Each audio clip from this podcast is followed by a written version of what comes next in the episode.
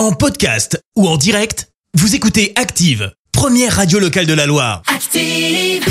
Maintenant, l'actu média et les audiences télé sur Active. Avec Clémence Dubois-Texeron, on débute avec les audiences. France 2 en tête hier soir. Avec le final de la série Marianne qui a rassemblé 3 millions de personnes, ça représente 17% de part d'audience. Derrière, on retrouve TF1 avec une autre série, Good Doctor.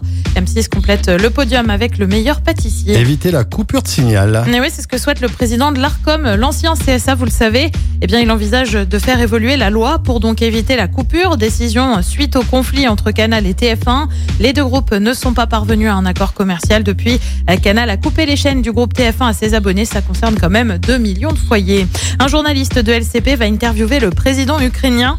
Cyril Viguier va pouvoir poser ses questions à Volodymyr Zelensky à Kiev. L'entretien sera ensuite diffusé sur TV5 Monde et LCP à partir de 14h demain.